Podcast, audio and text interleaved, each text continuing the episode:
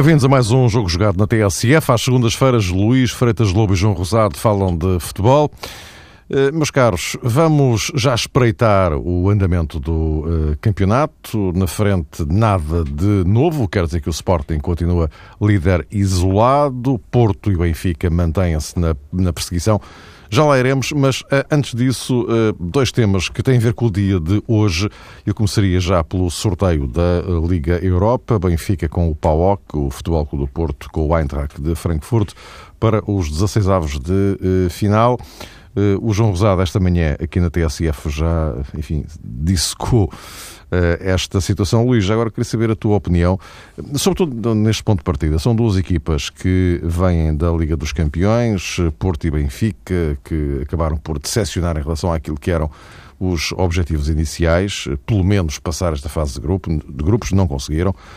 Agora, eh, transitam para uma Liga Europa eh, na qual, queiram ou não queiram, passam a ter mais responsabilidades, por razões várias. Uh, o Porto já ganhou a competição, o Benfica já foi finalista da competição e uh, no quadro uh, atual também, porventura, poderemos talvez acrescentar aqui um outro ponto. depois das coisas terem corrido mal na Liga dos Campeões, para salvar a época europeia, talvez fosse preciso uma boa carreira nesta Liga Europa. Não necessariamente chegar à final ou ganhar, mas uma boa carreira, qualquer coisa que salvasse um pouco a face daquilo que aconteceu na Champions. Sim, é verdade. Boa noite, em primeiro lugar, e um grande abraço a todos. Uh, eu penso que salvar é mesmo ganhar, sinceramente, na minha leitura, porque penso que a este nível uh, Benfica e Porto têm que aspirar a isso. Eu penso que a Liga Europa está, está à dimensão exata dos clubes portugueses, destes clubes, de, de Benfica e Porto, bem entendido. Já se viu que para outros clubes já é sobredimensionada, como aconteceu a Vitória de Guimarães ou Estoril. E, uh, eu Passos Ferreira. Uh, e ao próprio Braga, mas embora em situações muito específicas, mas eu penso que o Benfica e o Porto neste momento têm vários problemas que podemos falar um pouco mais à frente em relação àquilo. E, e, e convém falar nos problemas mesmo quando se ganha, porque haverá a tentação desta semana não se falar tanto do Benfica e do Porto a partir de problemas que as equipas possam ter por, por, por terem ganho os seus jogos no campeonato. Uh, e eu penso que, que isso não fará muito sentido porque os problemas são exatamente os mesmos e as, e as qualidades também, desde logo, como é evidente, ganhando ou perdendo. São menos evidentes, talvez, ou menos visíveis ou menos suscetíveis de serem, serem, serem levantadas. Uh, em relação a este sorteio, uh, está uma Liga Europa interessante a nível de equipas, uh, já bem ao nível daquilo que pode ser uma taça UEFA a sério, e portanto a taça UEFA, a Liga Europa vai começar agora, verdadeiramente. Isto, isto que existiu antes uh, é uma competição que eu não consigo definir e que a UEFA inventou. Uh, porque já se percebeu que só começa quando agora leva com as equipas da Champions numa segunda fase. Isto é quase como uma segunda divisão da Champions, que agora se vai jogar, uma, uma segunda fase, uma prova extraordinária da, da Liga dos Campeões. Uh, e nesse sentido, eu acho que o Benfica e Porto são, podem aspirar a chegar longe à final e a ganhar. Uh, este sorteio, para já, penso que, olhando os adversários que teve, ainda torna mais possível uh, chegar mais à frente, embora já exista o cruzamento com, com as equipas futuras possíveis que já tornam um nível mais difícil. O Porto pode jogar com o Nápoles e o Benfica, Benfica com o Tottenham. Com, com o Tottenham, exato. Não. Mas eu acho que são dois jogos interessantes. Este PAOK é uma equipa que, se, que encaixa muito no perfil que o Olympiacos tem. Uh, pelo que eu vi a equipa já jogar, esta equipa jogou o playoff da, da Champions com, com o Metalist de Kharkiv, é? que, que depois foi afastado por causa de problemas uh, disciplinares. Uh, problemas de. O Metalist da Ucrânia não foi por causa disso, porque o PAOK já nem teria chegado à segunda fase de apuramento e depois caiu para a Liga Europa. Tem o Salpingides, que é o jogador de facto mais perigoso. O Eintracht Frankfurt, pelo que eu já vi jogar a equipa, uh, e vi-os perder inclusive com a equipa do Paulo Souza, com, com o Maccabi, Maccabi. nesse jogo. Mas ele mudou muito a equipa aí, o Eintracht Frankfurt. Portanto, não é bom exemplo, porque a equipa rodou muitos jogadores. E agora ganhou o Leverkusen. Agora ganhou o Leverkusen. Agora ganhou o Leverkusen, isso é um resultado surpreendente. Por acaso esse jogo não tive a oportunidade ainda de ver, mas vou ter curiosidade porque é um resultado que me surpreende bastante. Uh, e é uma equipa perfeitamente ao alcance do, do do, do, do, Porto, não, isso não, não, não tenho dúvidas nenhumas. E, portanto, acho que são dois adversários que o Porto e o Benfica têm que passar. Se não passarem, terá que haver muita incompetência, porque são claramente superiores, pelo que eu, pelo que eu conheço, e a partir daí, penso que salvar a época na Europa é, é ganhar a Liga Europa. Acho que o Porto e o Benfica têm, têm condições para isso. Uh, João, não sei se em concreto em relação a isto queres acrescentar mais alguma coisa, também em função daquilo que já disseste hoje de manhã, mas já agora, e sugeri que juntássemos a articulação disto com as competições internas, não é? Porque isto é em fevereiro, uh, daqui até lá, tanto o Porto como o Benfica têm, têm várias coisas com que se preocupar. Uh, e mesmo depois por aquela fase, outras que não são propriamente de despreocupar. E, portanto, como o Luís dizia, aliás, tu próprio hoje também frisaste isto, que obviamente Porto e Benfica têm que se assumir como, como candidatos, juntamente com outros que lá andam, mas claro. Eh, têm que se assumir como tal, não é? Mas esta articulação, até para depois podemos estender a, a, vossa conversa em relação ao, aos desempenhos do, do Porto e do Benfica em relação ao que vem deste fim de semana, não necessariamente uh, ganharam, ganharam, como dizia o Luís, tudo bem, mas uh, enfim, há ali algumas coisas que, enfim. É isso, Mário. Por isso, de manhã também falávamos a propósito é, daquilo que o mercado de janeiro pode trazer para os clubes portugueses, concretamente para Futebol do Porto e Benfica, porque isso de certeza que vai influenciar a abordagem que tanto Jorge Jesus como Paulo Fonseca vão fazer perante estes adversários que há pouco o Luís uh, descreveu. Eu também tinha dito de manhã, uh, ao meio-dia, que era muito importante que os treinadores, eh, quer do Porto, quer do Benfica, soubessem aquilo que a equipa de cada um tem que evoluir para poder fazer face a alguns erros que foram cometidos. Uh, nestas coisas nunca é bom traçar assim um paralelo uh, muito rigoroso, mas o Futebol do Porto, por exemplo, diante do Áustria de Viena, sentiu dificuldades inesperadas, uh, sobretudo no jogo em casa, até ganhou o jogo em Viena e acabou por ser um resultado fundamental para o Futebol do Porto, mas se olharmos para o perfil do Eintracht de Frankfurt, se calhar tentamos aqui algumas bases de contacto com o futebol austríaco e a partir eh, dessa ilação ou dessa constatação que o do Porto tem que melhorar, se calhar também podemos encontrar uma plataforma que reforça o favoritismo do do Porto diante do Eintracht de Frankfurt. O Benfica tem esse regresso então anunciado à Grécia, onde vai confrontar-se com dois antigos jogadores, Katsuranis e também uh, Miguel Vítor. Já houve inclusivamente declarações dos responsáveis do PAOC no sentido de valorizarem a presença quer de Katsuranis, quer de Miguel Vítor, porque nestas circunstâncias, eh, enfim, irão revelar certamente dois bons informadores para Jupp Stevens, o treinador uh, holandês da equipa do PAOK. O Luís uh, referia, e com todo o sentido, na minha opinião, que Porto e Benfica têm que assumir a candidatura. O problema é que, do ponto de vista teórico, existem aqui, enfim, cinco candidatos uh, ao título na Liga Europa, além das equipas portuguesas. Obviamente aquilo do italiano, para não irmos mais longe, mas o do italiano composto por Nápoles e Juventus e depois o próprio Tottenham, veremos o que vai acontecer daqui para a frente, acontecendo também que esse cruzamento nos oitavos de final pode precipitar a queda de uma das equipas favoritas para a final de Turim. E lá está, a final é em Turim e a Juventus eh, está aí. Uhum. Uh, já agora, só um pequeno para falaste do, do Tottenham, é outro assunto do, do dia. Uh, Vilas Boas acabou a carreira uh, pela segunda vez num clube inglês. As coisas correram mal no Chelsea, correram mal agora no, no, no Tottenham. Aquele jogo de ontem com o Liverpool foi fatal. Uh, Luís, estas experiências de um treinador que fez uma época de sucesso no Porto, ganhou tudo o que havia para ganhar, e que de, de imediato se atirou para uma aventura no, no exterior, e estamos a falar logo da Premier League. O que é que, do teu ponto de vista, vendo enfim, as coisas à distância, o que é que pode não estar aqui a bater certo em relação a, a Vilas Boas? Claro, Mário, é, são situações diferentes, a do Chelsea e do Tottenham. A do Chelsea já analisámos na altura uhum. e teve a ver muito com uma questão de, de balneário e de e de um apoio que ele não teve depois do presidente Abramovich em relação a, a alguns jogadores que, que naquela altura, quando o André entrou, não, não, é, não, não se entendiam que fossem o futuro da equipa, como o Lampard, como o Terry e por aí fora, o próprio Drogba, e depois, uh, mais tarde, com os maus resultados, uh, o presidente entendeu o contrário e não lhe deu o apoio, e ele acabou por cair.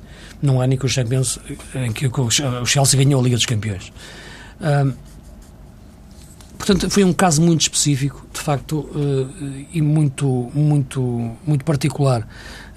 Este do Tottenham, eu penso que era um clube à dimensão do, do André, claramente.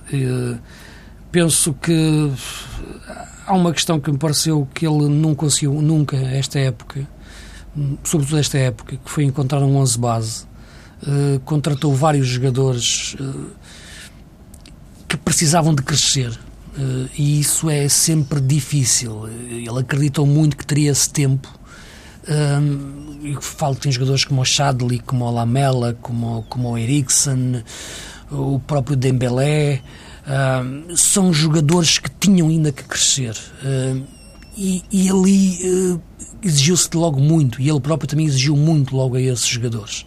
A equipa não está mal no campeonato, repara, está a 4, 5 pontos da, da, da zona de Liga dos Campeões. Está em sétimo lugar, sexto lugar, no, os mesmos pontos do Newcastle, salvo erro. Uh, o que de facto provocou trauma foi as goleadas com o Manchester City e com o Liverpool, além de uma derrota também com o West Ham de 3-0. E isso é que desequilibrou completamente uh, uh, o trabalho do André, esses dois resultados. E a equipa aí não conseguiu dar a resposta que tinha que ter dado, discutir os jogos, uh, pelo menos. E eu penso que, que esse aspecto não ter conseguido encontrar um núcleo forte para a equipa foi o principal problema. E penso que o principal problema dele, tanto no Chelsea, por circunstâncias diferentes, como eu já referi, quer no Tottenham. e isso é o segredo dos grandes treinadores. do sucesso, melhor dizendo, dos grandes treinadores. É agarrar um núcleo forte. Repara como o Mourinho é impossível não fazer o paralelo porque, uhum. porque o André sai do, do, do, da criação do Mourinho enquanto equipa técnica foi que fazer sempre um núcleo forte por onde passou e quando falhou no Real Madrid foi quando esse núcleo falhou no, no balneário. Uh, e penso que o André não conseguiu fazer isso no Chelsea pelas razões que disse. No Tottenham tem algumas responsabilidades na, na, minha leitura, na escolha do, do plantel. Esta época desgastou-se muito na pré-época com a história do Gareth Bale. E devia ter vendido o Gareth Bale o mais rápido possível e com o dinheiro que entrava comprar jogadores feitos uh, e fazer uma equipa de base, mas com, com jogadores que, que, sejam certezas e não jogadores para crescer. Porque os jogadores que vêm do campeonato holandês, como o Eriksen ou como, como, como o Shadley, são bons jogadores, mas não têm intensidade, como nós até vemos no nosso campeonato, uhum. casos do Iricic ou do Soleimani, para jogar a este nível e eu penso que isso comprometeu muito o melhor trabalho, os melhores resultados do André Vilas Boas e depois eh, é a paciência do, da direção que, como sabemos, no futebol inglês já não é o que era. E, e o André acaba por cair mas eh, neste momento, claro que a sua carreira fica num, num ponto difícil. Depois de dois insucessos em Inglaterra as razões pouco importam, o que fica são Sim, os registros, não é? Aqui, e a partir daí há, há, haverá um repensar da carreira por parte do, do André Vilas Boas, que na minha leitura agora terá que passar por outras, por outras paragens, quem sabe, até por um regresso a Portugal, embora me pareça que ele tem marcado ainda noutra dimensão, noutro tipo de campeonatos. João, parece isto. Em primeiro lugar, eu gostaria de enaltecer a, a coragem de André Vilas Boas quando aceitou este convite do Tottenham, precisamente porque a experiência inglesa e concreta, concretamente a experiência londrina lhe tinha corrido muito mal. E sem conhecer profundamente o André Vilas Boas, nem de perto nem de longe, aliás, parece-me que ele está a ser um bocadinho vítima da sua forma de estar e se calhar da sua própria coragem. Às vezes acontece, quando é, se tenta muito depressa curar uma ferida, abraçando um grande projeto e uma grande aventura. O Tottenham, na época passada, fez uma excelente temporada. Fez uma época que, inclusivamente, até projetou a equipa para conquistas uh, históricas, que depois não, se confirmaram. Inclusivamente, o apuramento para a Champions acabou por falhar uh, em última instância, já uh, na reta final. o que não se percebe. O Luís falava da pouca paciência que já revelam os responsáveis dos grandes clubes ingleses à exceção do vizinho Arsenal, mas hum, o, o, que acontece é que 11 gols sofridos perante Manchester City e agora o Liverpool realmente quebraram esse hum, passado e esse capital que Vilas Boas tinha conquistado o ano passado precisamente na equipa do Tottenham. Faz alguma confusão porque esta equipa, mesmo sem ter jogadores muito experientes, tem grande qualidade, mas do ponto de vista ofensivo, apesar dos muitos milhões que gastou em reforços, o Tottenham tem sido uma sombra. E eu acho que Vilas Boas cai até mais por causa disso, por, por a equipa hum, não revelar uma grande produção atacante à medida do investimento que foi feito. E, e a partir daí realmente percebeu-se que este treinador jovem, ambicioso, que poderia pôr aquela máquina, mesmo sem Gareth Bale, a funcionar em pleno, eh, não estava em condições eh, de o fazer. E eu, durante algum tempo, numa fase mais recente, estava absolutamente convencido que Vilas Boas iria sair, quando, eh, enfim, correram aqueles rumores que Jurgen Klinsmann poderia ser o próximo treinador do Tottenham.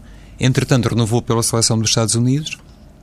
Ao que julgo saber, Stefan Freund continua, eh, enfim, na equipa técnica e no staff do Tottenham. Veremos qual vai ser a solução. Se de repente ainda há aqui um volte-face qualquer, inclusivamente com repercussão naquilo que pode acontecer com um dos adversários, com a orientação técnica de um dos adversários de Portugal no Mundial 2014, mas parece-me que hum, Vilas Boas daqui para a frente, independentemente do mercado que possa ter, tem que ser capaz de dosear um bocadinho eh, melhor as suas próprias eh, ambições e ter a calma suficiente para aguentar um pouco e escolher o clube certo. É porque a Inglaterra é um caso curioso, só um parênteses que é a figura do manager. É? O André Vilas Boas não é apenas um treinador. Ele também tem a decisão das contratações, dos jogadores. Não há figuras, uh, isso desgasta muito. Uh, há treinadores, em Portugal inclusive, que também defendem essa figura, uh, ser assim também em Portugal. Eu não tenho essa opinião. Acho que isso desgasta muito um treinador para, para, para deve a escolha ser feita em conjunto com o treinador, como é evidente, mas tem que existir outra figura seja o diretor desportivo, seja, seja um administrador, seja o que lhe quiserem chamar, a tratar desse tipo de situações. E, portanto, esta equipa é toda a responsabilidade de, do André, as escolhas foram dele. E, portanto, por isso eu referia especificamente a estas contratações relacionadas com o insucesso, porque teve a ver muito com, com a forma como ele quis ganhar, construindo a equipa. Uh, e de facto falhou nesse, nesses jogos mais, mais importantes e concordo com, com o João em relação àquilo que é questão ofensiva eh, eu não tenho falado com o André nos últimos tempos, portanto não, não, não estou a dizer nada aqui que, que venha de conversas. E por isso, aliás, surpreende muito que aquele extremo direito, que é canhoto, o Townsend, que estava a jogar muito bem, chegou a ir mesmo à seleção inglesa, ter desaparecido da equipa nos últimos jogos. Estranhei muito um jogador que estava a ser a grande revelação no início da época, estava a levar o Tottenham para grandes exibições, não estar a jogar, não ter aparecido, não estar a aparecer nos últimos jogos. E, portanto, eu acho que de facto houve ali muitas hesitações e alguns problemas que levaram a equipa a perder a melhor, a melhor, a melhor forma e a perder jogos e a acabar por ditar o, o seu afastamento.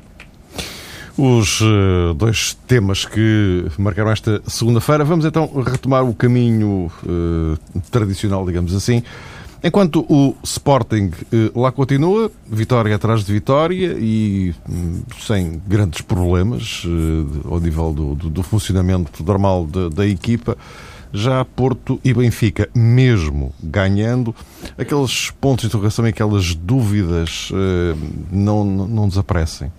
Uh, e, e, este fim de semana voltou a ver-se isso. Tanto o Benfica como o, o Porto acabaram por ganhar. Uh, enfim, algo inevitavelmente em função também dos adversários que, que, tinham pela frente, também, enfim, também era melhor que não ganhassem, mas uh, não, as coisas não, não fluíram com aquela de facilidade que seria de, de, de prever. Uh, João, no, no caso do, do Porto, e eu, eu lançaria para, para vocês esta conversa em paralelo, Porto-Benfica. No, no, Porto, o, o Paulo Fonseca, como ele diz, não mudou a estrutura, mudou os intérpretes, lançou Carlos Eduardo como, como titular, recuou o Lúcio,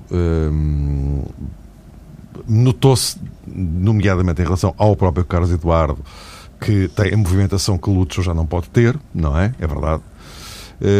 No caso do Benfica, face à ausência forçada do Enzo, que estava castigado, lá teve Jorge Jesus que mudar outra vez o, o sistema e, e houve ali alguns problemas, nomeadamente na zona central do, do, do, do terreno. Isto é ultrapassável, é, é que é uma, é uma questão, ou melhor, são duas questões, por um lado e para o outro, que se andam a arrastar há semanas e semanas e semanas e semanas. Exato, e, e por isso Paulo Fonseca tem feito esse esforço para vincar que, na sua ótica, nada tem mudado de forma estrutural na equipa do Futebol do Porto.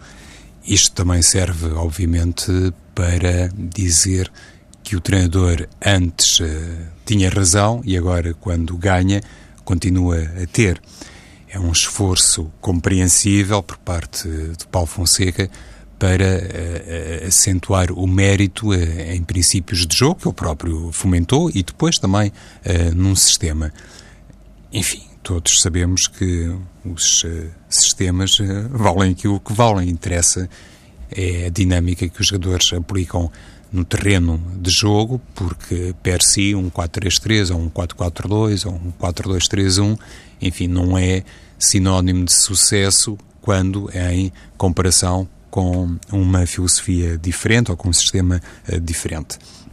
Nesse sentido, Mário, parece-me que o lançamento deste jogador, Carlos Eduardo, aconteceu num momento em que o Futebol Clube Porto precisava efetivamente encontrar alguém para o meio campo e Carlos Eduardo entrou uh, super motivado, porque foi, obviamente, uma aposta do Porto para esta temporada. Foi contratado ao Estoril, inclusive comentou-se que o próprio Benfica estaria interessado uh, no jogador. Eu, particularmente, na época atrasada, quando observei ao vivo jogos do Estoril, achava que de facto estava ali um valor com muita margem de progressão, um bocadinho assim ao estilo daquilo que, por exemplo, Enzo Pérez conseguiu fazer no Benfica. Inicialmente ninguém, penso eu, uh, seria capaz de prever uma evolução tão sustentada por parte de Enzo Pérez uh, em todos os capítulos uh, do jogo, a começar pela sua capacidade tática de agarrar a equipa. E Carlos Eduardo, enfim, também está a fazer um percurso, na minha opinião, um bocadinho similar. Mas entrou com essa motivação e sentiu essa responsabilidade de ser um jogador novo que depois de três ou quatro meses, eh, enfim, absolutamente esquecido no plantel do Futebol do Porto, aparece num momento crítico e aparece com um grande voto de confiança por parte de Paulo Fonseca, ao ponto, inclusivamente, de Paulo Fonseca ter retirado do 11 um jogador como Josué, que é o segundo melhor marcador da equipa do Futebol do Porto no campeonato, e que foi treinado por Paulo Fonseca no Passos de Ferreira. E eu julgo que este conjunto de pequenas grandes coisas deu realmente a Carlos Eduardo uma grande embalagem anímica, porque futebol ele tem, não sei se tem futebol para ser um titular indiscutível do Porto, sei que as coisas não dependem só dele, como não dependem, uh, enfim, nenhum jogador individualmente. Nem mesmo quando falamos dos melhores jogadores do mundo, ninguém carrega sozinho uma equipa, eu pelo menos não tenho essa opinião, e a partir daqui percebe-se que o Porto antes se andou mal, também não era por culpa exclusiva do Lúcio Gonzalez, que já vai tendo uma sobrecarga de jogos, se calhar pouco aconselhável para a idade, digo eu, mas agora porque está bem, também não é por exclusiva responsabilidade uh, de Carlos Eduardo. E aqui, se calhar, o que importa reter ainda a propósito do Futebol Clube Porto tem a ver com este período de tranquilidade, de resguardo e a forma mais ou menos específica como a administração conseguiu manter Paulo Fonseca um bocadinho à margem das críticas mais recentes e parece-me que isso também foi bem apreendido pelo treinador. Também sentiu, depois de um ou outro deslize mediático, também sentiu a cobertura que lhe estava a ser dada e a partir daí ele próprio, de forma mais eh, segura, tratou, tratou de fazer as suas opções com os eh, reflexos eh, que se veem. Aquilo que me parece mais. mais Tens que ligar o microfone, senão o microfone. Ah, agora, agora sim, sim agora sim. Não, aquilo que me parece mais relevante, e quando questionavas, não saímos daqui, dizias tu, em relação àquilo que tem sido esta discussão à volta de, de Benfica e Porto, no, no, Porto a questão do duplo pivô, a questão da estrutura do meio campo, no Benfica a questão do, do sistema, a questão de, de, das alterações do Jesus. é mesmo isso. É de facto chegarmos à 13 terceira jornada e o Porto e Benfica ainda não terem definido um 11 base. Uh, isso é que me parece algo preocupante para as duas equipas, porque é esta dimensão. Curiosamente, ao contrário do Sporting, que estabilizou muito cedo até. É? Exatamente. esse nível. Exato. Embora com menos exigência claro, competitiva, claro. uh, tem acontecido isso e também por outras razões, mas podemos falar um pouquinho um pouco mais à frente sobre isso em relação ao Sporting. Mas no Porto e no Benfica, de facto, têm existido muitas alterações ou pelo menos alterações significativas em posições que alteram a forma de jogar ou o comportamento da equipa. E isso é que me parece que para Paulo Fonseca e para Jorge Jesus ser mais problemático. Uh, não existir ainda um 11 base claramente.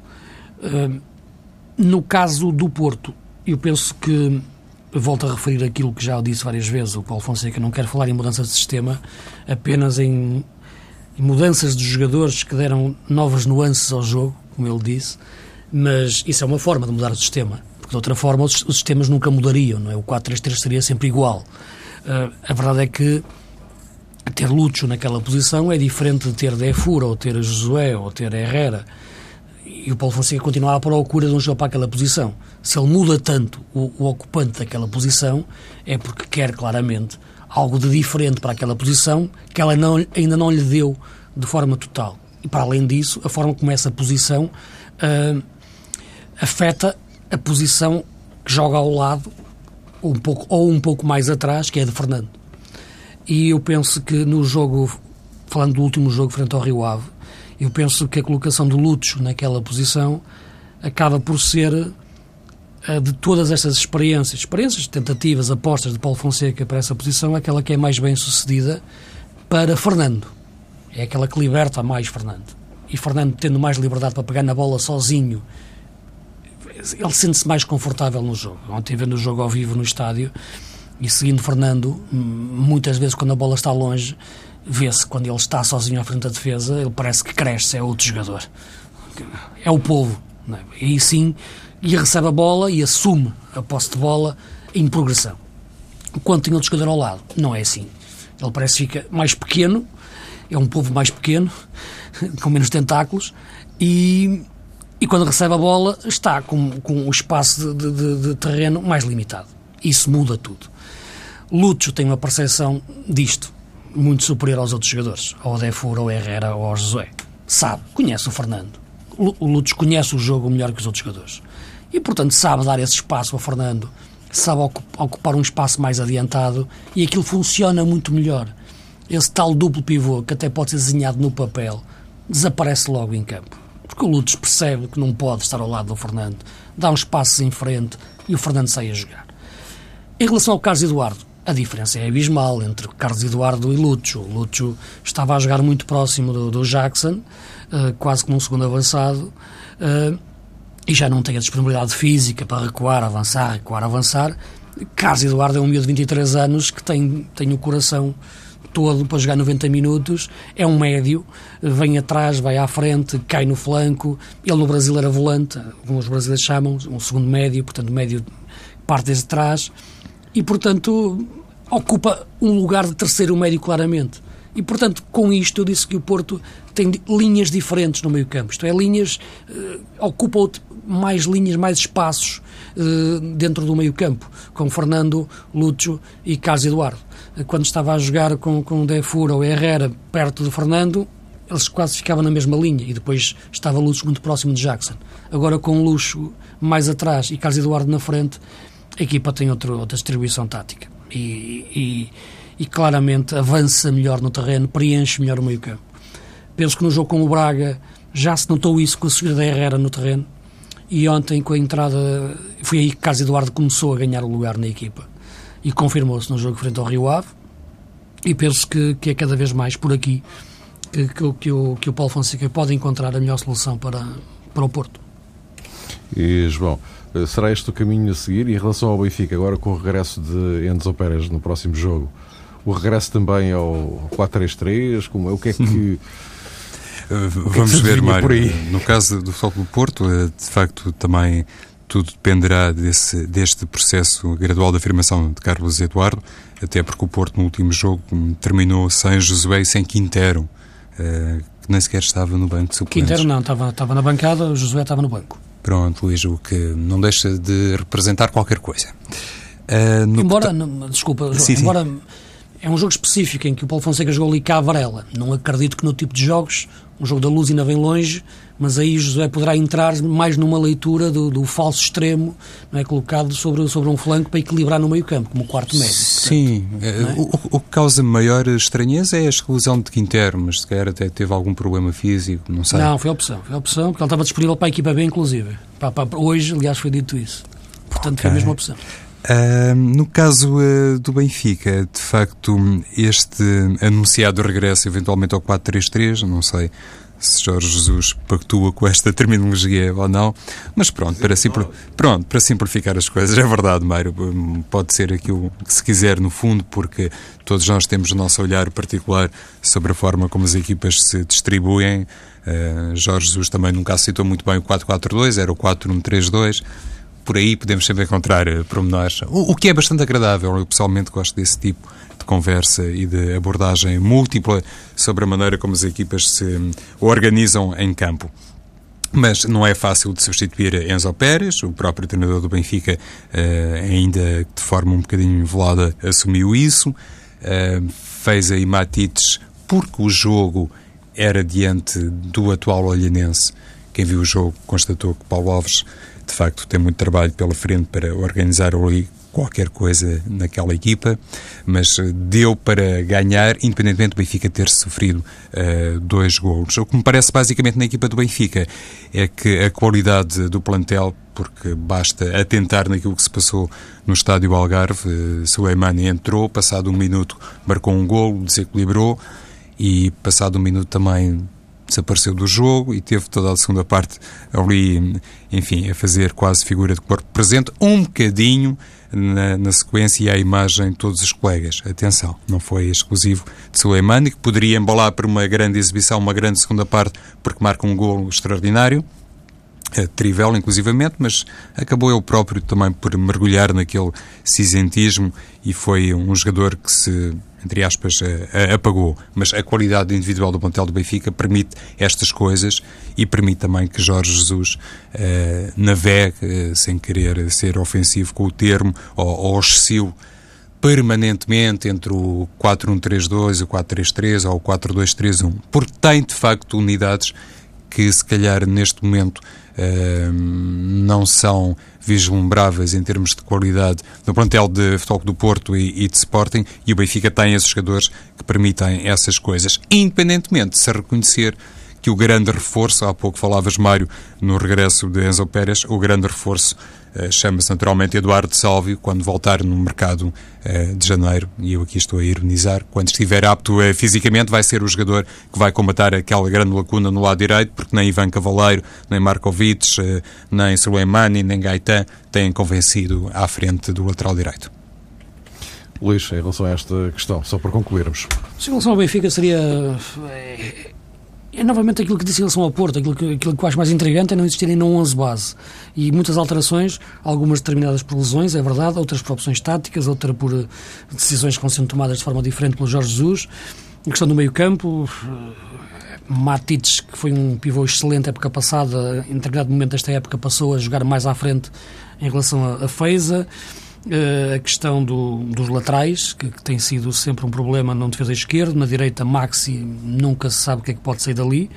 Uh, a questão do, dos alas, é verdade, mas eu penso que Gaeta é um jogador que tem uma classe que, que mais nenhum jogador do Benfica neste momento tem para, para, para definir e por isso no jogo com o Arouca a semana passada eu dizia que não entendia como é que podia ter passado para o lateral esquerdo o jogador mais perigoso e mais desequilibrante um, da equipa. Ainda ontem, quando passa a jogar na zona central, equilibra a equipa claramente. Portanto, é um jogador mais inteligente. Na equipa, na frente, tem variado dois avançados ou só um ponta de lança. Uh, repara, não é o problema de mudar, de jogar em sistemas diferentes, porque nós elogiamos também o Sporting por ter essa capacidade. Uh, o problema é que isso corresponde a alterações da equipa base uh, e, de muitas, e de muitas ideias de jogo que, que me parecem não estarem solidificadas no Benfica. E, portanto, penso que esse tem sido o problema dos dois grandes, de Benfica e Porto, esta época. É, é solidificar princípios de jogo no, no, no seu 11 base. E isso tem levado a algumas exibições menos conseguidas em muitos jogos. Meus caros, estamos praticamente no fim, eh, só uh, um minutinho para cada, para cada um em relação ao, ao Sporting. Não há muito mais para dizer em relação ao Sporting, a não ser que uh, continua a ganhar. E continua a ganhar. Sim. Na próxima semana temos uh, a última jornada do ano, não a da primeira volta, essa fica só para janeiro. E, e o Sporting basta ganhar e vai fechar o ano na frente, e bem.